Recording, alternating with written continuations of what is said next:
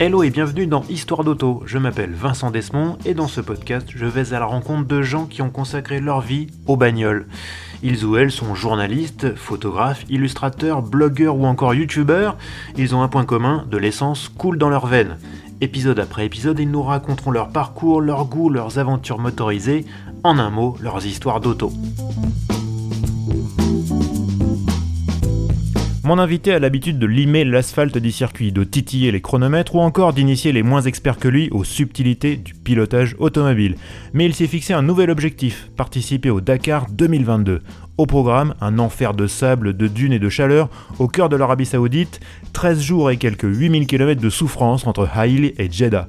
Comment se prépare-t-on pour un tel défi? C'est ce que va nous expliquer Didier Carrerger, pilote automobile et instructeur.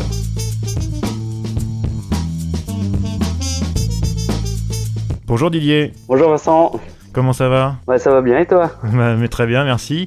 Alors on enregistre cet épisode le 19 mai, mais quand il sera mis en ligne, c'est-à-dire le 1er juin, tu seras quasiment jour pour jour à 6 mois du coup d'envoi. La pression monte Ouais, exactement. Exactement, ouais, ça commence, ça commence. bon, on, avant de, avant de s'attaquer au Dakar, on va revenir un peu sur ton parcours. Est-ce que tu peux nous expliquer un peu ta formation, ta carrière de pilote et d'instructeur en, quelques mots? Alors, euh, rapidement, bah écoute, euh, j'ai fait une formation euh, sur Terre à la base, sur l'école de pilotage de Sergi Jet. Ouais, je me souviens. Ouais. Sur, Objectif maîtrise, ça s'appelait? Exactement, exactement, Objectif maîtrise. Lieu justement de, de, quelques prologues du, du Dakar. Euh, donc suite à cette formation, euh, je me suis lancé dans le crosscar, euh, châssis tubulaire, moteur de moto. j'ai fait le championnat de France en, en 95. Euh, et par la suite, j'ai eu une opportunité de, de passer sur l'asphalte parce que mon objectif à la base était de, de faire du rallycross, d'aller faire là, de la terre, du rallye raid. J'ai toujours été passionné de rallye raid. D'accord. et j'ai eu une opportunité de passer sur l'asphalte en campus biocarburant. Euh, donc du coup, euh, euh, ça a été une expérience assez sympathique. Donc j'ai continué sur cette lancée. j'ai fait des essais en Formule Renault et j'ai fini en, Formule 3, en championnat de France de, Formule 3, en, promotion pour une question de, budget. Et ensuite, j'ai fait du super tourisme. et en parallèle, j'ai commencé ma carrière de, de, pilote instructeur en fait. Euh, quand j'étais en Formule 3, je, je travaillais euh, dans l'industrie. Et ben, il a fallu faire un choix. Donc euh, mmh. le choix a été vite fait en fait. Mmh. Euh, euh, j'ai décidé de, de, de devenir en même temps pilote instructeur pour bah, transmettre ma passion, transmettre mes connaissances, aider les gens à, à progresser et, et, aller plus loin dans les dans leurs performances. Voilà, donc ça fait 20 ans aujourd'hui que je suis instructeur, à la fois, euh, j'ai été euh, quelques années dans un dans une structure, une école de pilotage. Vous pouvez appeler ça euh, école de pilotage de, de, GT. Et depuis 15 ans, je, je suis à nouveau indépendant, en fait. D'accord. Euh, donc pilote pro, bah, beaucoup de gens en rêvent, mais peu parviennent à en vivre. Alors comment tu as fait et, quels conseils tu donnerais à un jeune qui voudrait se lancer dans l'aventure? Alors, euh, au niveau des conseils aujourd'hui, euh, le, plus gros conseil, c'est de se former.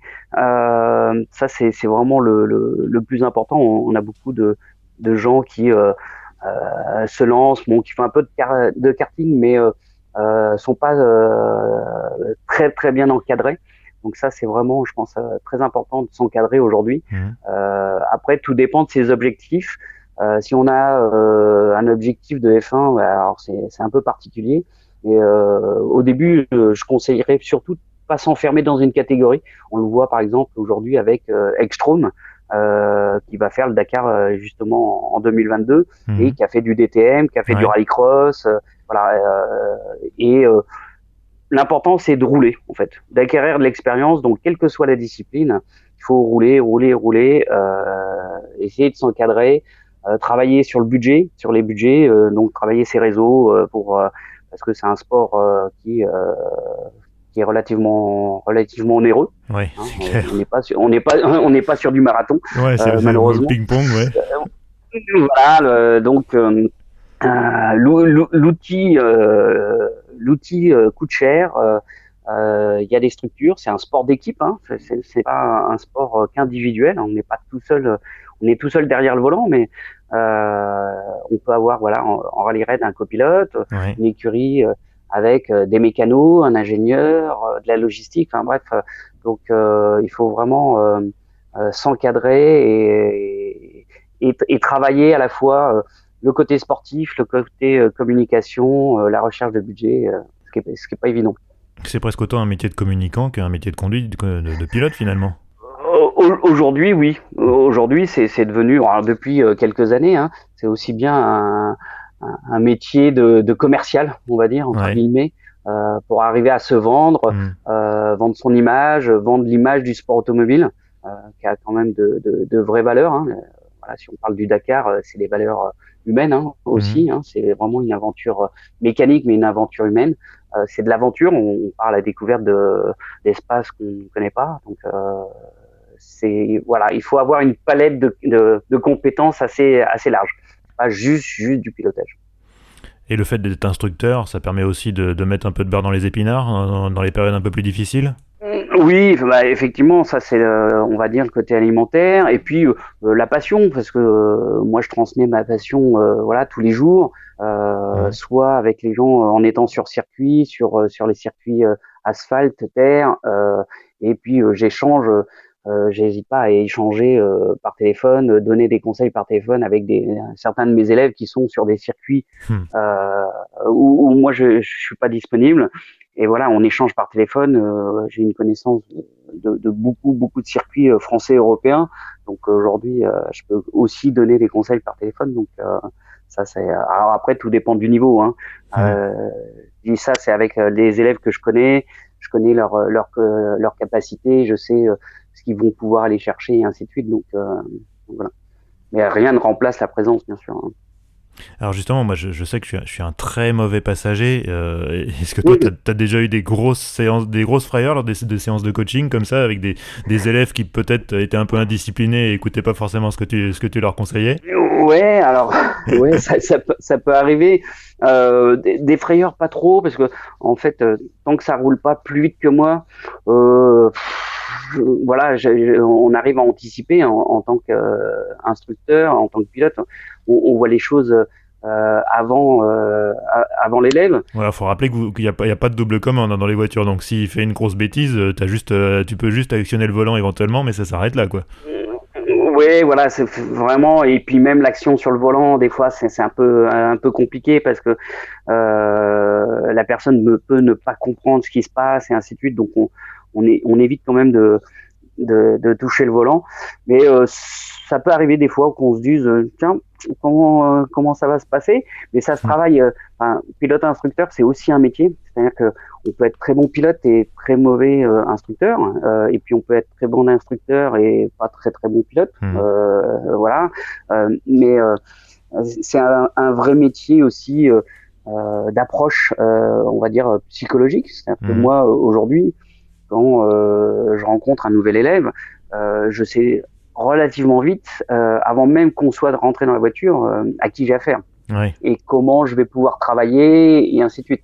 Et après, le fait de rouler euh, me permet, quand on travaille, de d'affiner en fait mon approche et, et, de voir comment je vais pouvoir faire progresser la, la personne. Mais effectivement, des fois, il faut, faut calmer certaines ardeurs. Voilà. euh, voilà certains qui veulent mettre la charrue avant les bœufs. Euh, bon, euh, voilà. Donc, non, mais comme ça, en plus, on, enfin comme ça, on, on, on, en rigole, mais enfin, il y a eu des drames hein, déjà hein, sur des séances de coaching. C'est pour ça que j'ai abordé la bah, question. Hein, malheureusement, oui, c'est déjà arrivé. Bon, le, le, malheureusement, le plus célèbre, c'est Sean Edwards qui, est, qui était en tête de la Carrera Cup et qui est parti en Australie euh, pour un coaching et, et, qui malheureusement est jamais revenu. Donc mmh. euh, voilà, c'est un vrai métier à risque.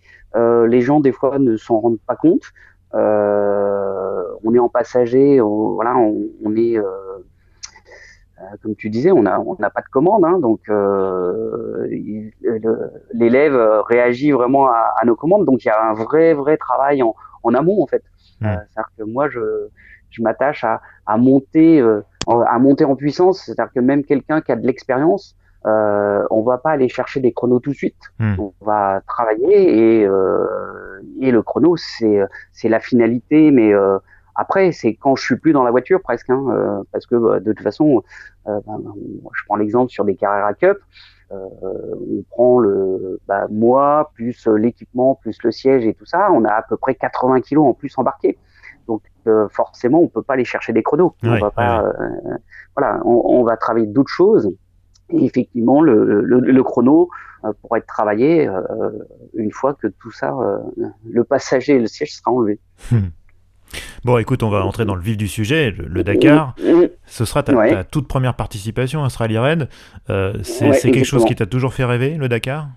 Alors oui, alors comme je disais tout à l'heure, j'ai fait mon école de pilotage à, à Cergy, qui était le lieu des, des, des, prologues, et j'avais la chance en fait d'habiter juste en face. Mhm. Euh, de l'autre côté de l'Oise. Hmm. Donc euh, j'ai vu beaucoup beaucoup de prologues. Euh, j'ai eu la chance de croiser sur Toulouse les participants quand ils descendaient, la Nationale 20 et déjà tout petit, hein, j'avais 8 ans donc hmm. et quand tu as 8 ans, tu vois voilà toutes ces voitures, tu sais qu'ils partent dans le désert, euh, tu as juste une envie, c'est de partir avec eux en fait. euh, donc voilà, donc euh, moi j'ai toujours été passionné par, euh, par le désert, le, le rallye raid.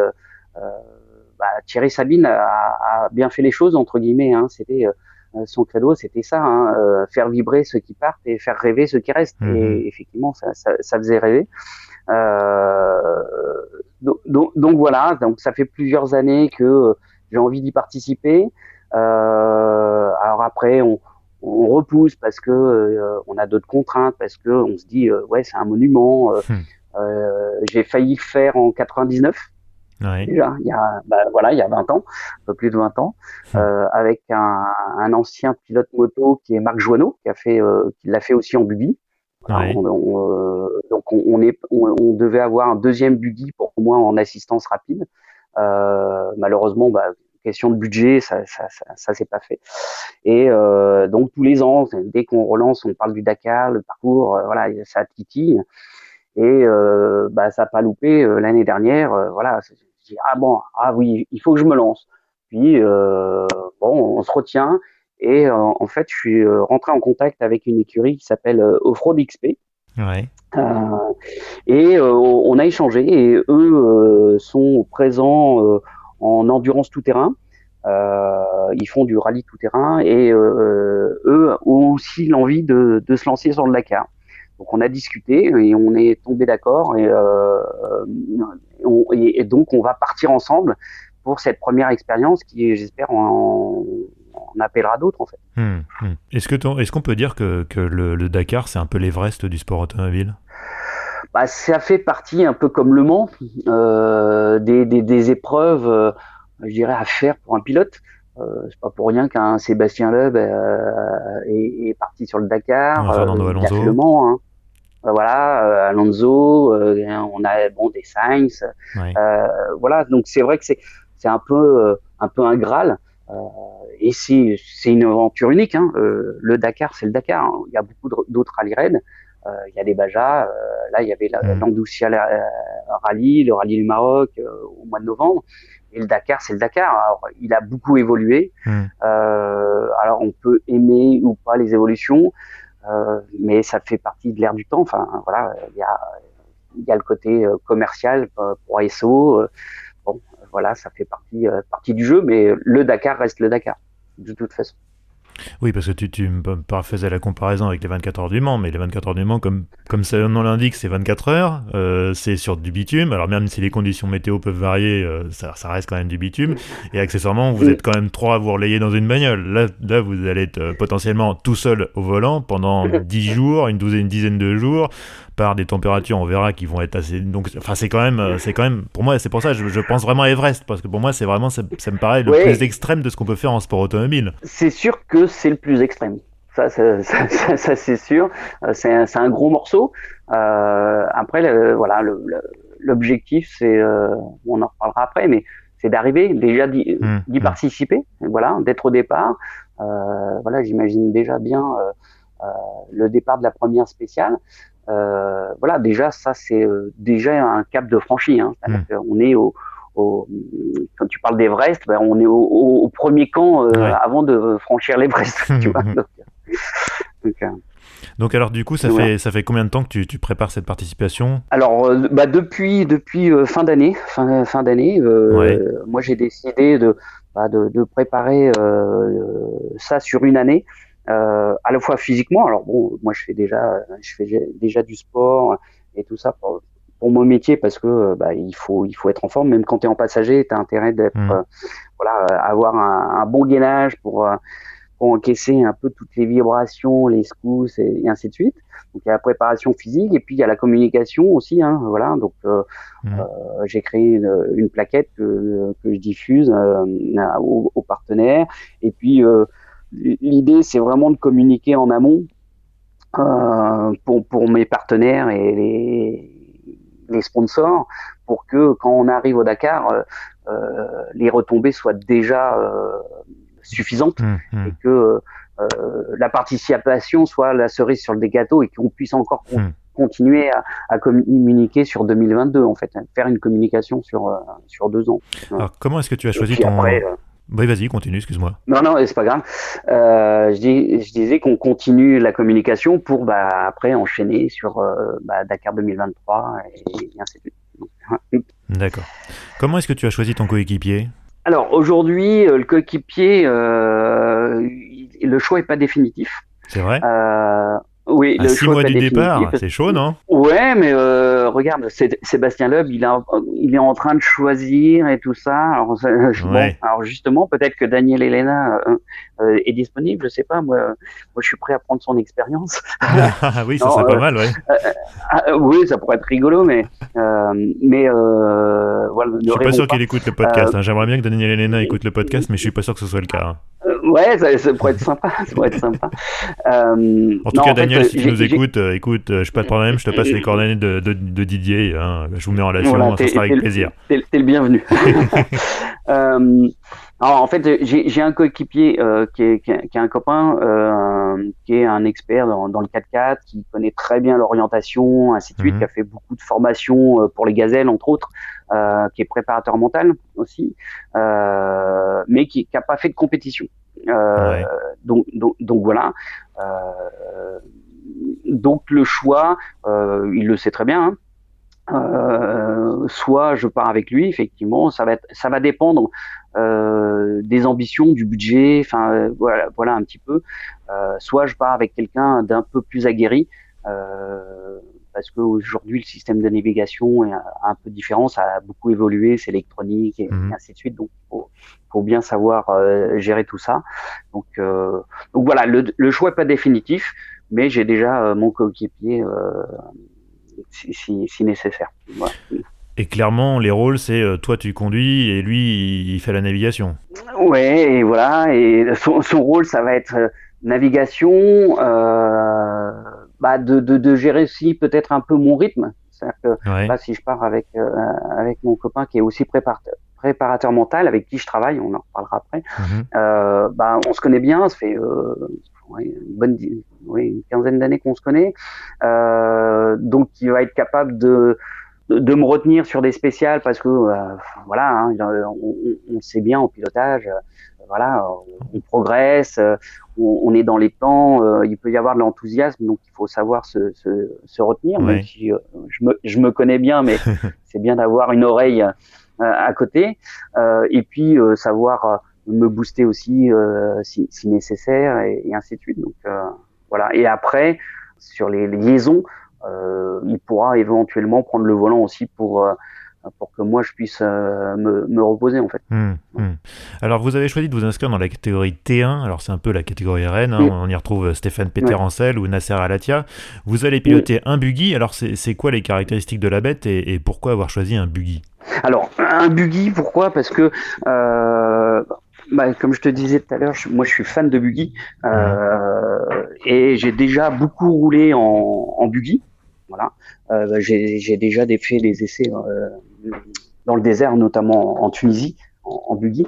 Et en termes de confort, euh, je trouve que ça n'a rien à voir par rapport à un 4x4. Alors, la, réglementation va, va changer un petit peu.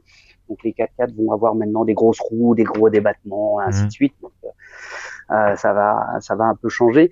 Mais voilà, c'est vraiment pour le confort, c'est un peu plus léger, donc bah, dans les dunes, c'est un peu plus un peu plus agile. Bah, mhm. de toute façon, on le voit ces dernières années, hein, depuis que Peugeot est arrivé. Alors il y a eu Schlesser, Schlesser qui a gagné le Dakar en 2000, je crois, 99 ou 2000, mhm. il me semble. Euh, voilà. Et puis, bah, tous les constructeurs sont venus avec des buggy. Euh, Volkswagen était venu avec les Tarek. Euh, euh, donc Peugeot, voilà, dernièrement Peugeot, euh, même Mini, se sont mis au buggy parce que c'est des véhicules avec des grands débattements. Enfin bref, voilà, c'est ça n'a rien à voir avec des 4x4, même si voilà, la Tia fait des prouesses avec avec le Toyota. Hein. Alors la technique, c'est quoi Le moteur, la boîte, tout ça? Explique-nous un peu, décris-nous un peu la bête.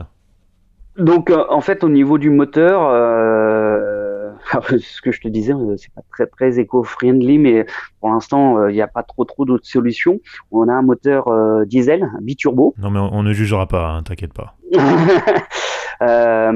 300 chevaux et on a un couple de 600, Nm.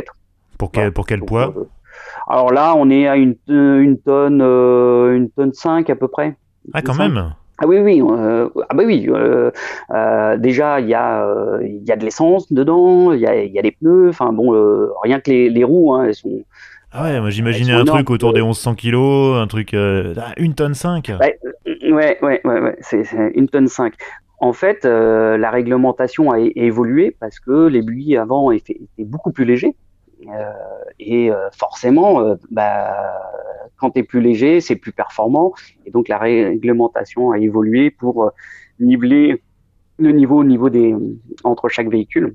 Mais euh, c'est dommage hein, parce que c'est vrai qu'on le sait bien que plus il y a de poids, plus il y a d'inertie, plus en cas d'accident. Enfin bref, euh, il y, a, y, a, plein, plein d'éléments. Bon, donc les contraintes sont pas les mêmes aussi. Hein. Quand tu as 1500 kg à amortir, euh, hmm. tu as, hmm. intérêt d'avoir des bons bons amortisseurs. enfin bref, tout, tout, va en, tout va en conséquence en fait. Hmm. Donc ensuite, on a une, une boîte Sadev 6 euh, vitesses, voilà, une boîte séquentielle. Voilà, donc et puis des suspensions, on a deux amortisseurs par roue, des suspensions Donair, voilà, qui, qui, est une référence en la matière. Ça fait combien de débattements, juste pour info alors, débattement, c'est euh, on a 40 cm. 40 cm de débattement. Ouais, c'est confortable. Voilà. Alors, le, buggy, ton buggy, il est en deux roues motrices, en propulsion. Alors, on imagine que deux roues motrices dans les dunes, ça doit pas, pas être facile à gérer. Alors, moi, il y a une question quand même qui me, qui me turlupine, c'est où est-ce que tu t'entraînes? Parce que j'imagine que tu pars pas tous les week-ends euh, en Arabie Saoudite euh, pour, pour, pour, pour t'exercer. non, alors pour l'entraînement, on va faire une séance d'essai à Fonchcouse euh, au mois de juin. Donc, euh, alors là, c'est plus euh, de la terre. Hein, c'est, Pardon, excuse-moi, c'est où? Je ne connais pas du tout. Ah, c'est du côté de Narbonne. C'est un circuit privé où beaucoup de constructeurs ou de, participants au rallye Red vont, vont s'entraîner en fait. Voilà, pour, faire du développement, suspension, ainsi de suite. et après, il y, a, il y a le rallye du Maroc qui sera au mois d'octobre. Euh, auquel on va on va participer pour euh, et si on participe pas au rallye du Maroc, on ira passer une semaine au Maroc pour, euh, rouler dans les dunes. D'accord, ça serait une répétition générale. Voilà, exactement, exactement. Sachant que bon, comme je te disais, moi j'ai déjà beaucoup roulé sur, le sable dans le désert avec différents buggy, parce que j'avais déjà l'objectif de, de, faire des cars il y a quelques années, donc donc voilà.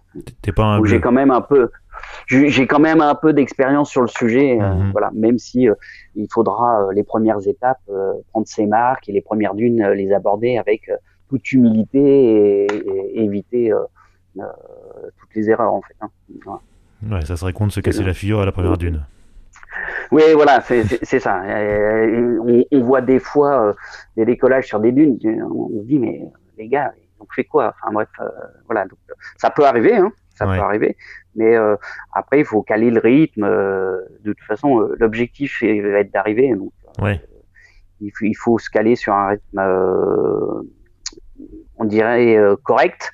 Et puis euh, ce, ce, rythme, il va se réévaluer euh, chaque jour en fonction des événements. alors j'ai regardé sur la Wikipédia, j'ai vu que la température moyenne en janvier à Riyad était de 14 degrés. Alors à première vue comme ça, on se dit mm. c'est cool, mais on imagine que dans le désert, ça varie énormément. Alors à quelle, quelle température te prépares-tu à te supporter, que ce soit dans l'habitacle ou, ou, ou, quand tu devras sortir pour te désensabler? Alors, euh, bah, la température, effectivement, ça va, ça, va, varier un petit peu, mais on peut compter euh, sur les 50 degrés dans l'habitacle. Après, euh, sur le buggy, là, on a, on a des grosses ouvertures. Or, c'est vrai que c'est un peu gênant en termes d'étanchéité ou si on, tombe dans du fèche-fèche ou les choses comme ça. Mais ça permet de mieux, mieux supporter la chaleur. Et pour désensabler, de façon, il y a le copilote donc, euh, D'accord, là je pense que d'un seul coup, Daniel Elena a décroché, là, il a arrêté la lecture. là. ah, non, non, mais effectivement, euh, c'est sûr que tu es harnaché euh, et tout ça. il fait chaud, il faut que tu descendes, il y a un effort, il y a un effort physique, c'est là où la préparation est importante. Puis il faut, de toute façon, il vaut, il vaut mieux prendre le temps pour éviter de s'ensabler, parce qu'on perd plus de temps à mm. se désensabler, à, mm. à, à pelleter, à, enfin bref, euh, à sortir les plaques et euh, mm. ainsi de suite, ou, ou des vérins euh, que, que de prendre le temps de passer sereinement. On perd peut-être 5 minutes, 5-10 minutes, et il vaut mieux perdre 5-10 minutes que 2 heures.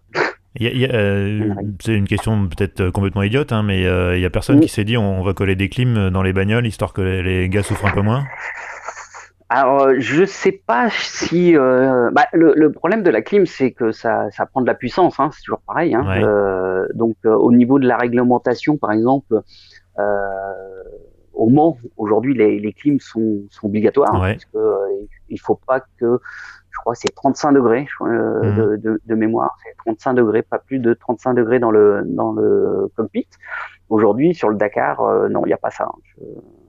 Mais ça, pourrait euh, s'envisager. Hein. C'est vrai que après il y a un manque d'étanchéité au niveau des véhicules. Enfin bon, euh, euh, c'est pas la même c'est pas la même chose. Hein. On peut être très très secoué, donc les carrosseries bougent beaucoup, donc bon la clim à voir, une piste, une piste. Oui, surtout qu'en plus, bon, l'étanchéité, le manque d'étanchéité des, des, des, cockpits, pour le coup, ça pourrait être un, vrai plus de justement avoir des habitacles un peu plus étanches pour éviter d'avoir trop de sable, trop de poussière qui s'infiltre, parce que j'imagine qu'au bout d'un moment, ça pose peut-être aussi des petits problèmes de fiabilité des instruments et des appareils à bord. Ah bah bien sûr, ah bah bien sûr, oui, oui. Euh, le, le, sable, bah, quand tu, tu passes dans le fèche-fêche, par exemple, c'est du sable très très fin, et là ça s'infiltre partout, donc tout ce qui est boîte à fusibles, hmm. euh, les faisceaux et tout ça, ça, ça a intérêt d'être euh, très, très bien préparé pour justement éviter que ça, ça, ça rentre dedans. Bon alors, donc tu, tu l'avais déjà évoqué, euh, le, Dakar c'est une épreuve euh,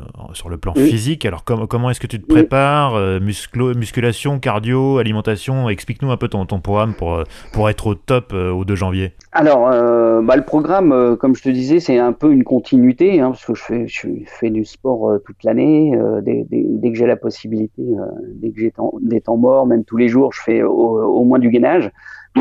donc il y a beaucoup de cardio, voilà, ça c'est euh, important. Euh, ça, ça, aide aussi à, supporter la chaleur. Donc euh, du vélo, du rameur, euh, du, du gainage.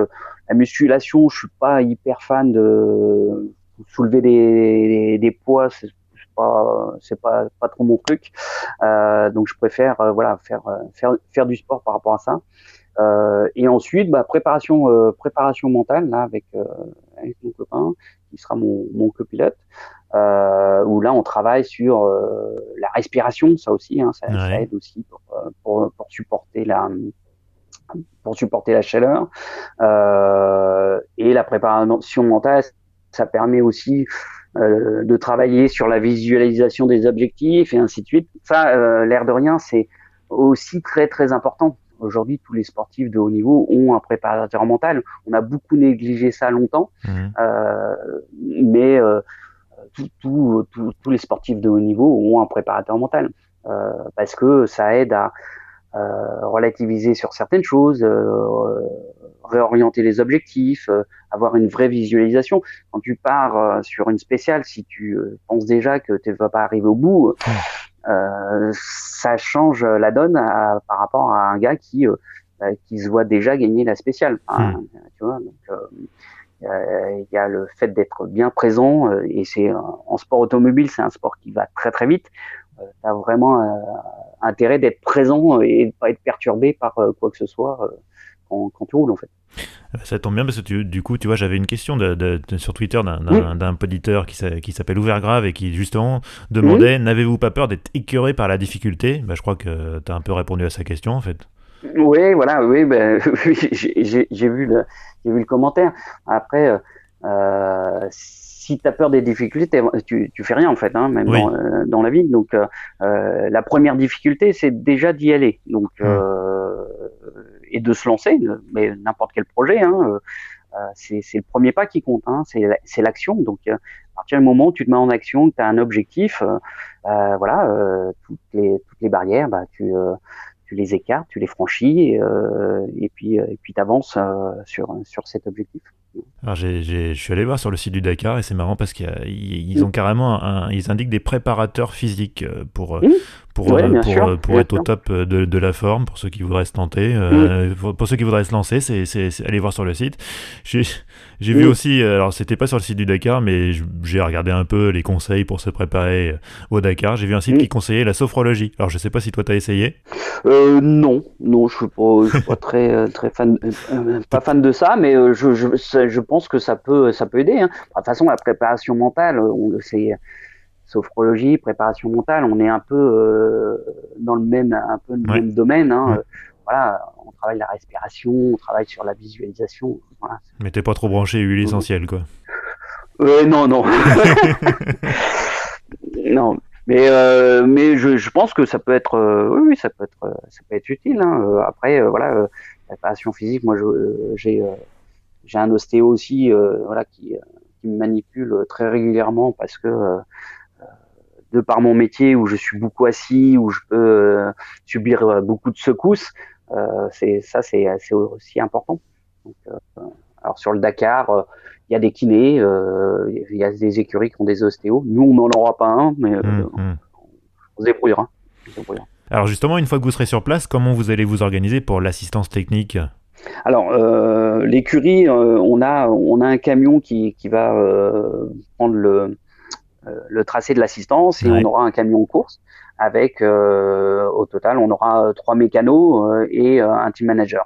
Donc vous allez pouvoir dormir alors?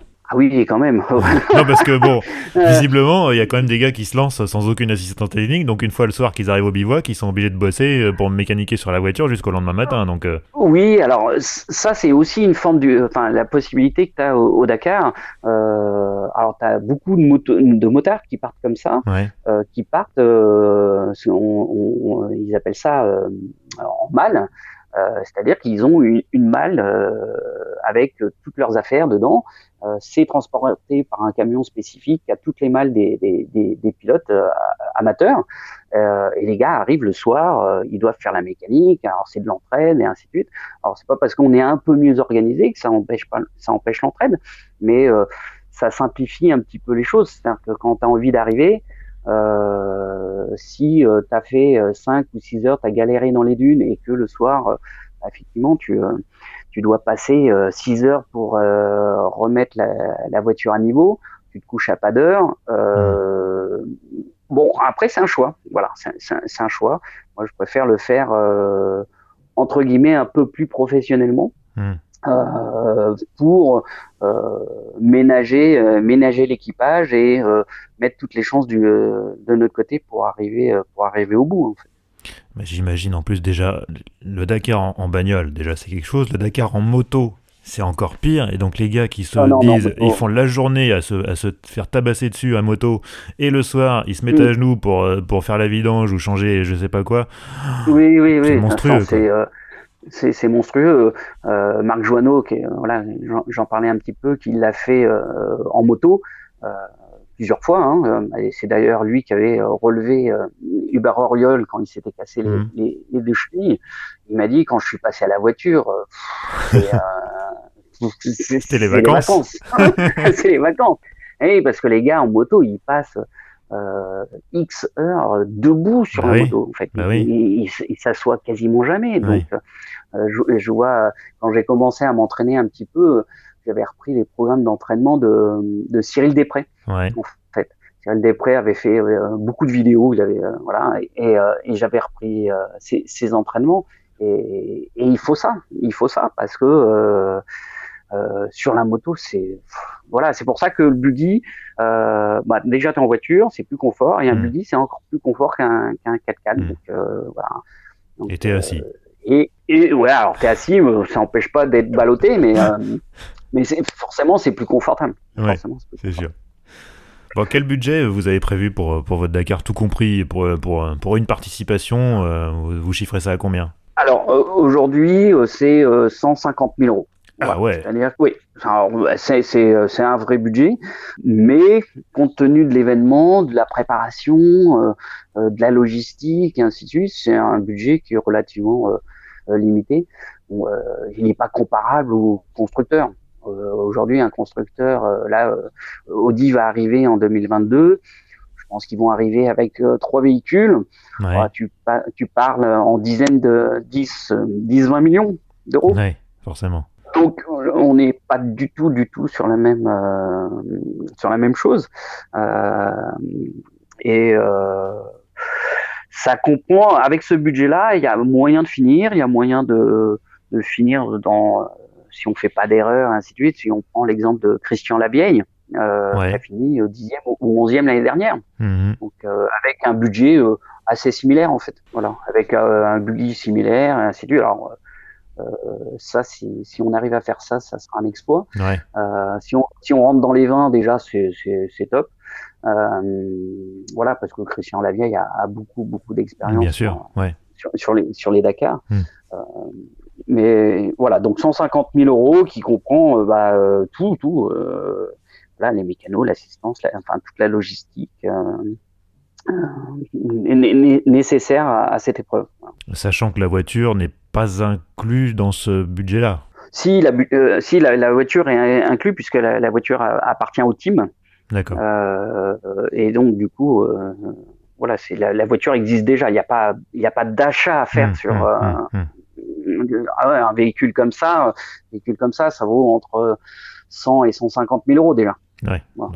potentiellement, si tu n'as pas de voiture, faut doubler le budget. Quoi. Oui, voilà, c'est ça. Voilà. Donc euh, après, il y a, y a, les budgets qui, qui coûtent encore plus cher parce que euh, ils sont encore plus développés mmh, et mmh. ainsi de suite. Un budget à 300 000, euh, c'est pas aberrant en prix d'achat. Donc, euh, donc on reste sur un, un, un, tarif raisonnable compte tenu de, bah, des, des, retombées qu'on peut avoir mmh, mmh. par rapport à ça en faisant mes petites recherches euh, pour préparer cet entretien, j'étais mhm. tombé sur un site qui estimait un budget à partir de 40 000 euros pour une moto. Donc j'imagine que là, on est dans le cas de figure du gars qui, euh, comme on disait tout à l'heure, après s'être euh, cassé les rotules pendant une journée, va faire, va faire la mécanique lui-même. quoi. Oui, oui, c'est ça. Bah, moi, j'ai un voisin qui, qui part en moto. Alors lui, il part sur l'Afrique C'est Quoi qu'il a fait le Dakar l'année dernière, mais il est tombé, enfin, il, s'est fait mal. mais son budget, il partait effectivement en mal moto, alors avec une écurie, donc il avait un petit, une petite assistance en plus. Euh, oui, on était à 60, 60 70 000. c'est ça. déjà, euh, dès que tu, euh, dès que tu rajoutes des choses, bah, une personne en plus, forcément, bah, c'est de la logistique en plus, c'est un voyage, c'est mmh. bon, bah, voilà, pendant 15 jours. Ouais. Donc on l'a compris, c'est un budget, 150 000 euros. Alors comment, mhm. comment on fait pour le boucler euh, comment, comment on trouve des sponsors et, et, comment on arrive à faire parler de soi? Parce que c'est facile quand on s'appelle euh, Stéphane Péterancel ou Nasser Alatia ou Sébastien Lhomme, mais quand on s'appelle Didier Carrarger, comment, comment on fait pour euh, dire coucou j'existe, regardez-moi je suis là euh, et bah écoute, euh, on, on, communique, on essaye de communiquer. On participe à des podcasts. Voilà, exactement. on est invité euh, par Vincent euh, et, encore une fois, je te, je te remercie de ça. Je t'en prie. Je pense que c'est un vrai plus de pouvoir euh, bah, communiquer cette passion, cette aventure. il faut un peu raconter une histoire. Voilà, moi j'ai cette chance entre guillemets, c'est mon premier Dakar, donc hmm. c'est un, c'est un peu un événement. Euh, donc, euh, on communique euh, via les réseaux sociaux tout, et son réseau en, fait, en général, hein, réseau de la vie quotidienne. Euh, et je vois que depuis que moi je communique, j'ai que des retours positifs. les gens me disent ah tu pars sur le Dakar. Pour certaines personnes, c'est déjà acté, ce que j'aimerais bien. Mais, mais voilà, ça, ça, crée, ça crée un enthousiasme. Donc, oui, parce qu'on le précise, tu, tu n'as pas encore complètement bouclé ton budget, donc techniquement, tu n'es pas encore sur la ligne de départ. Non, voilà. En plus, là, les inscriptions viennent juste d'être ouvertes. Là, c'est en début de semaine, là, et on a jusqu'à jusqu'à novembre. Donc, pour, pour s'inscrire. Donc, on a on a un peu de marge. Et c'est pour ça que j'ai commencé à communiquer euh, euh, relativement tôt, parce que je sais que ça prend du temps. C'est, c'est, il y a une certaine inertie hein, pour, euh, voilà se faire connaître. donc j'ai quand même des gens qui, qui me suivent déjà un petit peu, et pareil, qui font partie de mon réseau. Donc on communique beaucoup, on essaye j'essaye de communiquer beaucoup. Ce qui est sûr, c'est que je vais prendre le jour où je vais partir, où on va partir, euh, je prendrai quelqu'un qui communiquera, qui sera euh, euh, en France et sur place, qui communiquera, parce que moi, quand je vais rouler, je vais pas avoir le temps de prendre des photos et, voilà. Il tu n'auras pas le volant d'une main et le téléphone de l'autre pour poster des photos sur Facebook ou Instagram, oui voilà, on va pas faire des pauses au milieu de la dune pour euh, voilà, c'est pas c'est pas l'objectif. Alors sur les liaisons, c'est ça c'est faisable, mais euh, au milieu des dunes, ça va être euh, compliqué. Donc il y aura quelqu'un qui qui gérera ça d'ici ou sur place, ça c'est encore encore défini. je suis en train de mettre en place des des incentives aussi pour pour les sociétés. Euh, bah pour faire découvrir euh, cette aventure, euh, ce qu'est le Dakar, ce qu'est un véhicule du Dakar, parce que mhm. tant qu'on n'a pas vu, un véhicule du Dakar, on ne sait pas à quoi ça ressemble. Mhm. on n'imagine pas que c'est aussi gros, que ça passe dans des terrains aussi défoncés, que ça peut faire malgré que ça soit gros, que ça puisse faire des sauts, même si on les a vus, notamment avec Robbie Gordon ou, même les, mini, on voit que ça fait des sauts, mais on n'imagine pas que c'est un engin qui est puissant, qui, euh, qui fait 300 chevaux, euh, qui cavale cavale des bosses euh, à des vitesses pas possibles. Donc, donc voilà, donc organisation d'incentive.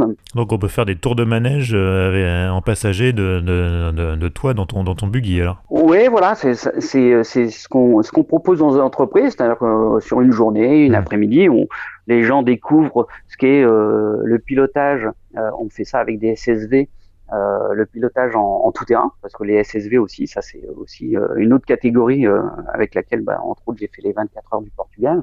On en reparlera peut-être. donc ça permet d'avoir une approche sur le tout terrain. Et puis une fois que les gens ont roulé, se sont fait plaisir, on dit ah ouais c'est sympa. Bah, là on monte, on les fait monter en passager du buggy, et là ils se rendent compte ce qu'est le rôle d'un copilote par exemple ce que hmm. subit un copilote euh, et ce qui est capable. voilà, et, là, ils se disent ah oui, pendant 500 km, euh, le gars il va être secoué comme ça, il va et puis en plus il faut qu'il euh, t'explique euh, que tu dois tourner à droite, que prendre le cap à 180. C'est le pire métier du monde. Voilà. Ah, c'est moi, on, me l'a souvent dit hein, quand, quand j'étais plus jeune, mais pourquoi tu fais pas copilote? Non, non, non, ah, merci. Non, non, non c'est voilà. et, et, les copilotes sont pas suffisamment euh, mis en avant. Hein, D'ailleurs, on, en parlait, c'est Daniel Elena qui a beaucoup euh, milité pour que les noms des copilotes soient sur euh, les voitures en rallye. Il a tout à fait raison parce mm. que on a beau s'appeler Lub, Lub, s'il n'y a pas Elena ou, ou, un autre copilote, peu importe, mais en tout cas, quel que soit il n'aurait peut-être pas eu le même palmarès, c'est sûr. voilà, l'anecdote, c'est que Pice Peak, quand Loeb a fait, euh, fait euh, avec la, Peugeot, euh, il a pris Elena pour apprendre, apprendre la course de côte. Hmm. Donc il a fait la course tout seul, mais tout le travail de préparation, il a été fait avec Daniel Elena quand même. Hein. Hmm. Donc, donc, on voit l'importance du, du, copilote. Mais oui, ces gens-là ont des estomacs pas faits comme les nôtres. Hein. Oui, oui, bah, l'estomac, euh, la, la, vision. Euh, après, moi, je, je, travaille beaucoup en passager, hein, euh, je, je, je, vois aussi. Et moi, je suis pas capable de lire euh, en étant passager. Ça, c'est voilà. Oui, c'est clair. voilà, c'est pas possible. Donc voilà. Et puis après, au niveau des médias, bah, comment on fait Déjà en communiquant, les médias aujourd'hui euh, font un petit effort euh, parce que c'est souvent ce qu'on leur reproche, c'est de, de, parler beaucoup de la tête euh, dans les images et, pas beaucoup de des poireaux entre, guillemets. Euh, qui, bah, qui font qui font qui font le Dakar aussi. Bah hein. euh, donc de plus en plus, il y a des petits reportages régulièrement sur sur les écuries, les petites écuries. Hmm. Voilà. Et je pense que moi, en étant sur le premier mon premier Dakar, je pense qu'on va arriver à avoir un peu d'image par rapport à ça. Après sur le terrain voilà, il faut essayer de d'être entre guillemets performant. Euh, voilà, si le premier privé, si euh, euh, tu arrives à te classer euh, dans les premiers, euh, je dis pas le premier, mais essayer de faire une petite performance en étant motrice. Donc ça, ça s'étudie. Il y a des spéciales qui, qui, peuvent le permettre, d'autres non, où il, faudra être sage. Donc, donc voilà, c'est un peu tout ça, mais c'est euh, c'est comme tout, ça se, ça se construit en fait, étape par étape. Oui, et puis d'un autre côté, c'est un peu aussi le côté Pierre de Coubertin du Dakar, c'est-à-dire euh, c'est finalement peut-être de l'origine, c'était une épreuve qui se voulait très ouverte, ouverte à tous, à tous les niveaux, ah, y compris aux débutants. Et, voilà, c'était aussi ça. Donc c'est vrai que c'est dommage de mettre en avant que les entre guillemets les grands champions, ceux qui, ceux qui, ceux qui se battent pour la victoire, quoi. Oui, mais après, euh, c'est devenu de, une épreuve très très médiatique. Hein. Elle était beaucoup moins dans les années 80. Euh, et puis, on a de plus en plus de constructeurs euh, qui, qui, sont présents, qui, qui mettent des moyens. Donc, c'est sûr que comme ils mettent des moyens, bah, ils attendent en retour une exposition. Ça, c'est c'est assez logique. Hein. Bon, alors, comme je l'ai dit, vous vous élancerez de Heil le 2 janvier. Mmh. Qu'est-ce qu'on peut vous souhaiter? Bah écoutez, euh, de, de, finir.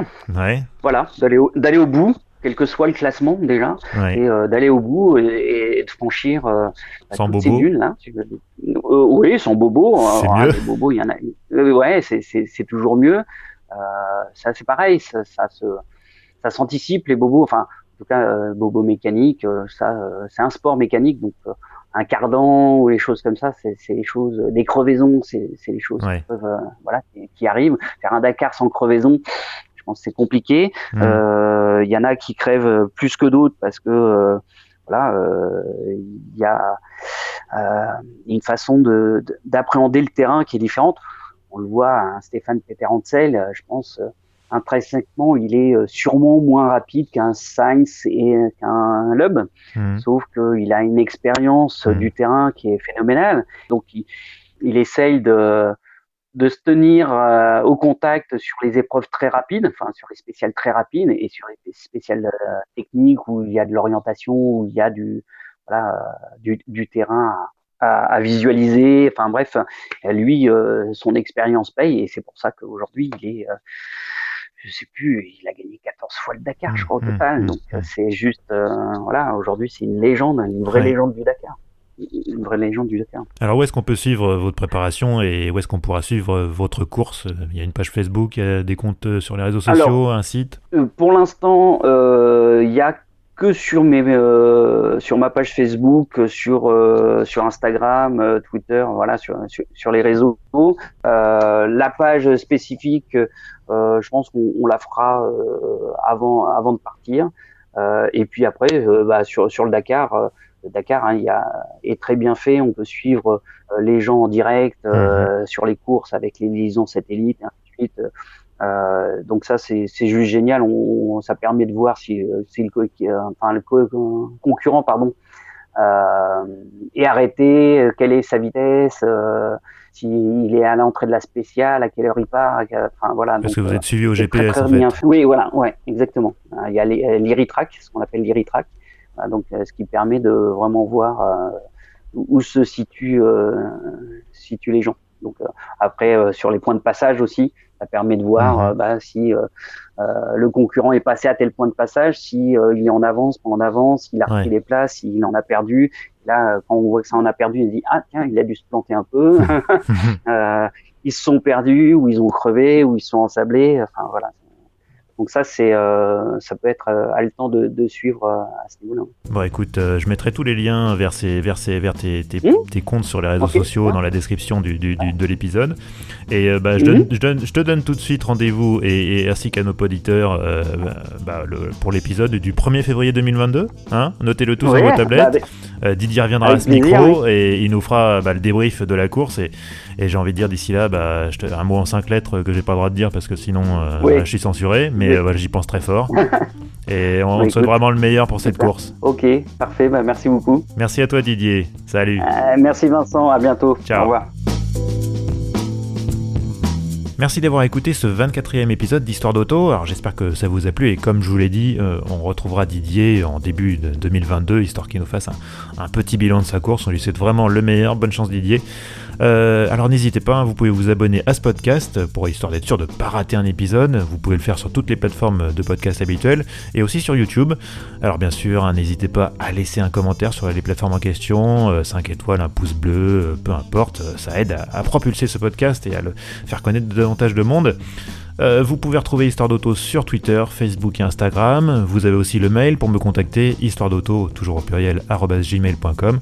Enfin, n'oubliez pas, Histoire d'Auto, c'est un nouvel épisode tous les 1er et 15 du mois. Alors à bientôt et bonne route. Ciao